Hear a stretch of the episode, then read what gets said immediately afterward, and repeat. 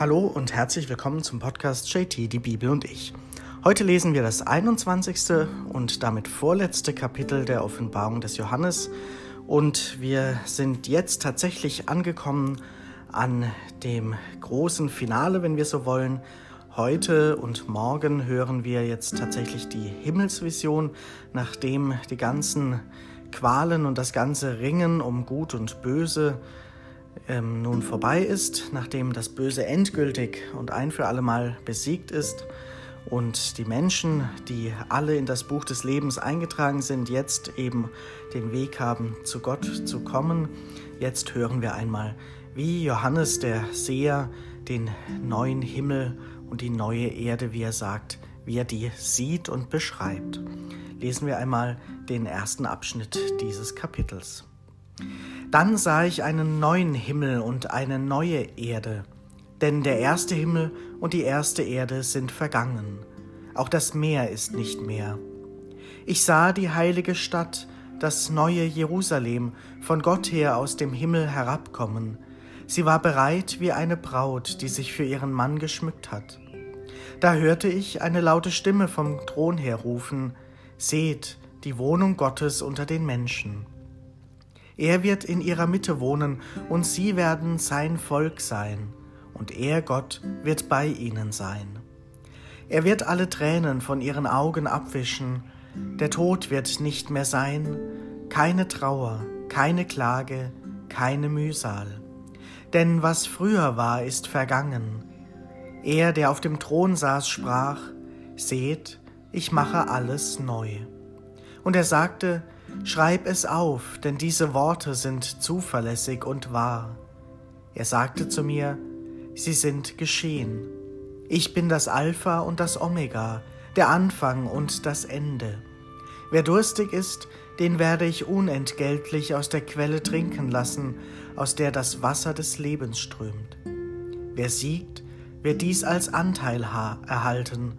Ich werde sein Gott sein, und er wird mein Sohn sein. Aber die Feiglinge und Treulosen, die Befleckten, die Mörder und Unzüchtigen, die Zauberer, Götzendiener und alle Lügner, ihr Los wird der See von brennendem Schwefel sein. Dies ist der zweite Tod. Soweit dieser erste Abschnitt. Hier wird beschrieben, wie der neue Himmel aussieht. Und das ist ein starkes Bild, was uns da mitgegeben wird. Ein Text, der auf unzähligen Beerdigungen gelesen wird, weil er zutiefst erfüllt ist von der christlichen Hoffnung. Dass es einen Ort geben wird, einen neuen Himmel, eine neue Erde, wo all das, was hier in dieser Realität Wirklichkeit ist, nicht mehr zählt, wo es kein Leid mehr gibt, wo eben niemand mehr traurig ist, wo alle Tränen abgewischt wird von diesem Gott wo es keine Trauer, keine Klage, keine Mühsal mehr gibt. Alles, was früher ist, ist vergangen. Also keine Kriege, keine Ungerechtigkeiten, kein Leiden, keine Ausbeutung von Menschen, keine Krankheiten, nichts von all dem wird es an diesem neuen Ort mehr geben.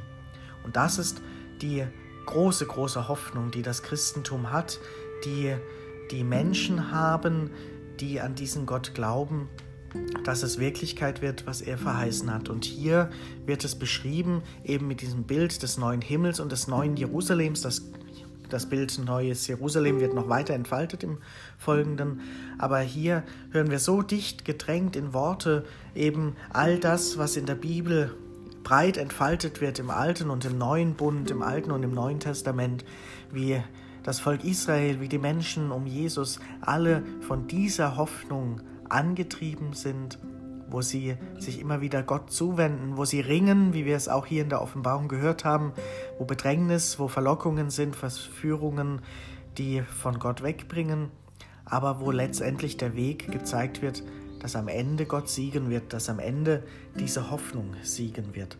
Und dass auch eines Tages für uns Gott unsere Tränen des Lebens abwischt und alles Unvollkommene, alles Leid von uns fortnimmt und dass auch wir gemeint sind, die wir, wenn wir durstig sind, aus seiner Quelle trinken dürfen, ohne etwas zu leisten zu müssen, unentgeltlich das Wasser des Lebens empfangen werden.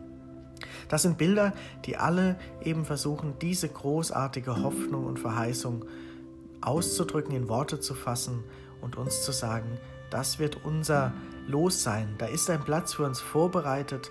Dort wird Gott in unserer Mitte sein. Wir werden sein Volk sein. Wir werden seine Kinder sein, wie es die Bibel auch an vielen Stellen sagt.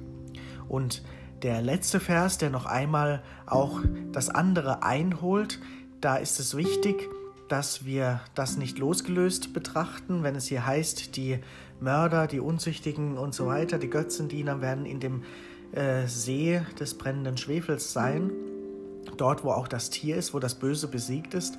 Da müssen wir natürlich das im Kontext sehen. Wir dürfen nicht vergessen, was wir gestern im Kapitel 20 gelesen haben, dass die Menschen in das Buch Gottes geschrieben sind und es um das Lebensbuch eines jeden Einzelnen geht. Und solange dort auch etwas Positives ist, auch etwas Gutes zu finden ist, und solange der Mensch sich in Freiheit und freier Entscheidung im Angesicht Gottes für ihn und das Leben entscheidet, dann wird er nicht eben dort enden, nur sollte ein Mensch das können im Angesicht Gottes, sich von ihm absagen, abwenden, dann würde er sich selbst sozusagen von Gott entfernen und eben dieses Los wählen. Aber von Gott her, so dürfen wir glauben und hoffen, wird es ein aufrichtendes Gericht sein und uns ist die Verheißung geschenkt, den neuen Himmel schauen zu dürfen, in diesen neuen Himmel hineinzukommen, bei Gott zu sein. Wie auch immer das dann zu sich äh, wir uns vorstellen können. Wie auch immer das dann sein wird, das wissen wir alles nicht. Das sind Bilder, die uns hier mitgegeben werden, aber Bilder mit großer Kraft, mit großem Trost, mit großer Hoffnung, die uns auch helfen können, hier im Leben unseren Weg zu gehen, wohlwissend, dass es noch mehr geben wird und dass wir eines Tages eben dort sein dürfen, dort auch die Menschen wiedersehen dürfen, die mit uns hier gelebt haben, die wir schon verloren haben und dass eben dieser Himmel für uns alle offen steht. Lesen wir noch, wie es weitergeht. Und es kam einer von den sieben Engeln, welche die sieben Schalen voll mit den sieben letzten Plagen getragen hatten. Er sagte zu mir, Komm, ich will dir die Braut zeigen, die Frau des Lammes. Da entrückte er mich im Geist auf einen hohen, großen Berg und zeigte mir die heilige Stadt Jerusalem, wie sie von Gott her aus dem Himmel herabkam, erfüllt von der Herrlichkeit Gottes. Sie glänzte wie ein kostbarer Edelstein, wie ein kristallklarer Japsis. Die Stadt hat eine große und hohe Mauer mit zwölf Toren und zwölf Engeln darauf. Auf die Tore sind Namen geschrieben, die Namen der zwölf Stämme der Söhne Israels. Im Osten hat die Stadt drei Tore und im Norden drei Tore und im Süden drei Tore und im Westen drei Tore. Die Mauer der Stadt hat zwölf Grundsteine, auf ihnen stehen die zwölf Namen der zwölf Apostel des Lammes. Und der Engel, der zu mir sprach, hatte einen goldenen Messstab, um die Stadt, ihre Tore und ihre Mauer zu messen. Die Stadt war vierzig, viereckig angelegt und ebenso lang wie breit. Er maß die Stadt mit dem Maßstab. Ihre Länge, Breite und Höhe sind gleich, zwölftausend Stadien. Und er maß ihre Mauer, sie ist 144 Ellen hoch, nach dem Menschenmaß, das der Engel benutzt hatte. Ihre Mauer ist, ist aus Jaspis gebaut und die Stadt ist aus reinem Gold, wie aus reinem Glas. Die Grundsteine der Mauer sind mit edlen Steinen aller Art geschmückt. Der erste Grundstein ist ein Jaspis, der zweite ein Saphir, der dritte ein Chalcedon, der vierte ein Smaragd, der fünfte ein Sardonyx, der sechste ein Sardion, der siebte ein Chrysolith, der achte ein Beryl, der neunte ein Topas, der zehnte ein Chrysopas, der elfte ein Hyazinth, der zwölfte ein Amethyst. Die zwölf Tore sind zwölf Perlen. Jedes der Tore besteht aus einer einzigen Perle. Die Straße der Stadt ist aus reinem Gold wie aus klarem Glas. Einen Tempel sah ich nicht in der Stadt, denn der Herr, ihr Gott, der Herrscher über die ganze Schöpfung, ist ihr Tempel, er und das Lamm. Die Stadt braucht weder Sonne noch Mond, die ihr leuchten, denn die Herrlichkeit Gottes erleuchtet sie und ihre Leuchte ist das Lamm. Die Völker werden in diesem Licht einhergehen, und die Könige der Erde werden ihre Pracht in die Stadt bringen. Ihre Tore werden den ganzen Tag nicht geschlossen. Nacht wird es dort nicht mehr geben, und man wird die Pracht und die Kostbarkeiten der Völker in die Stadt bringen. Aber nichts Unreines wird hineinkommen, keiner, der Gräuel verübt und lügt, nur die im Lebensbuch des Lammes eingetragen sind, werden eingelassen. Soweit dieser zweite Teil des heutigen Kapitels. Hier hören wir also noch einmal eine sehr detaillierte und prunkvolle Beschreibung dieses neuen Jerusalems. Und hier wird ein Bild verwendet, was in der Bibel mehrfach vorkommt, die Hochzeit des Lammes.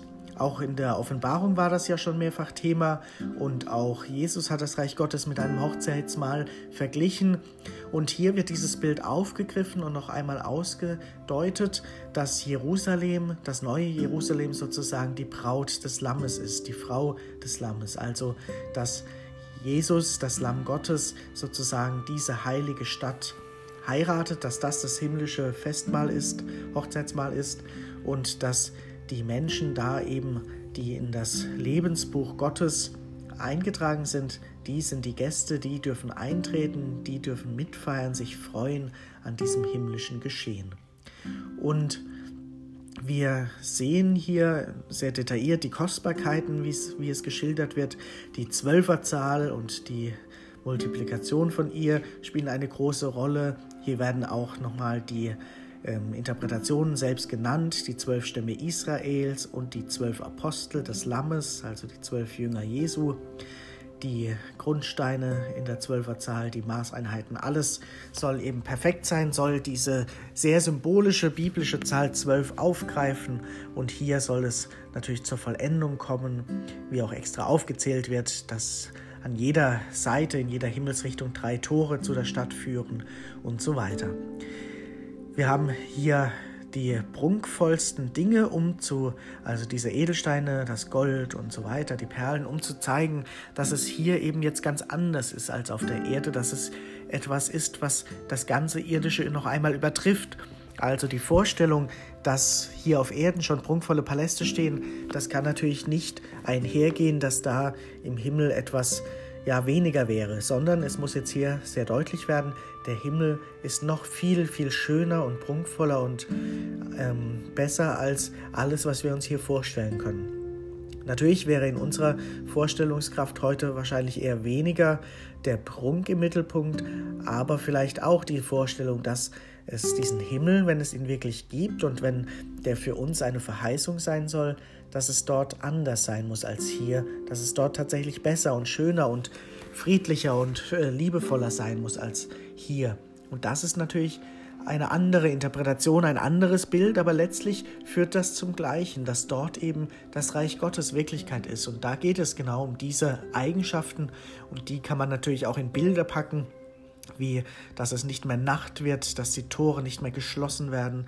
All das gibt es nicht mehr, was es hier als Beschränkungen, Einschränkungen, Dunkelheit auf Erden gibt.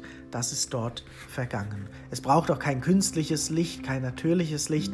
Gott und Jesus, die leuchten, die erstrahlen, die erfüllen uns dann alle so sehr, dass wir überhaupt nichts mehr von dem brauchen, was hier Tag und Nacht ist, was hier die Natur uns mitgibt. Das heißt, es wird auch ein Zustand beschrieben durch diese Bilder, der dann vielleicht unseren Vorstellungen vom Himmel viel näher kommt, wenn wir in den unterschiedlichsten Vorstellungen davon reden, dass dann die Seele eintaucht in Gott, dass dort ein Seelenfrieden sein wird, dass wir dort in einer Art Zustand des Glücks sein werden, dass wir hineingenommen sind in Gottes Liebe, wie auch immer wir das wirklich beschreiben und für uns persönlich glauben können, das ist dort auch angelegt in diesen Bildern, in diesen neuen Zuständen, die da herrschen werden. Und wichtig ist auch, es braucht auch all die Dinge nicht, die es hier auf Erden gibt, den Tempel und das ganze System einer Gottesverehrung Dort ist Gott selbst der Tempel, er und Jesus. Dort sind wir in Gott, sind wir bei Gott. Dort brauchen wir all das nicht, was es hier auf der Erde noch gibt. diese Vorstellung, sie ist trostreich und nicht umsonst wird sie bei so vielen Trauerfeiern eben auch verwendet und vorgelesen. Und die Frage ist natürlich, die wir mitnehmen, was davon glaube ich? Wie stelle ich mir dieses neue himmlische Jerusalem vor, diesen neuen Himmel, die neue Erde? Natürlich losgelöst von der Vorstellung, dass da wirklich Jerusalem dann steht oder so, sondern kann ich glauben, dass es da diesen ja anderen Zustand gibt bei Gott, wie auch immer der ist, das müssen wir nicht definieren, das können wir nicht festlegen. Aber kann ich glauben, will ich glauben, will ich zumindest hoffen, dass es so ist, halte ich es für möglich, dass dort dieser Gott auf mich persönlich wartet, dass ich eingetragen bin in sein Lebensbuch, dass er meine Tränen des Lebens abwischt, dass er mich aufnimmt und mir eine Vollendung schenkt. Und dass ich dort mit all den anderen Menschen bei Gott sein darf und den Zustand der Liebe und des Glücks annehmen darf, erfahren darf. Mit diesen Wünschen auch, dass du dir das so vorstellen kannst, dass du dir das als Hoffnung mitgeben kannst, wünsche ich dir für heute erst einmal noch einen schönen Tag und morgen lesen wir dann das letzte Kapitel in der Offenbarung des Johannes.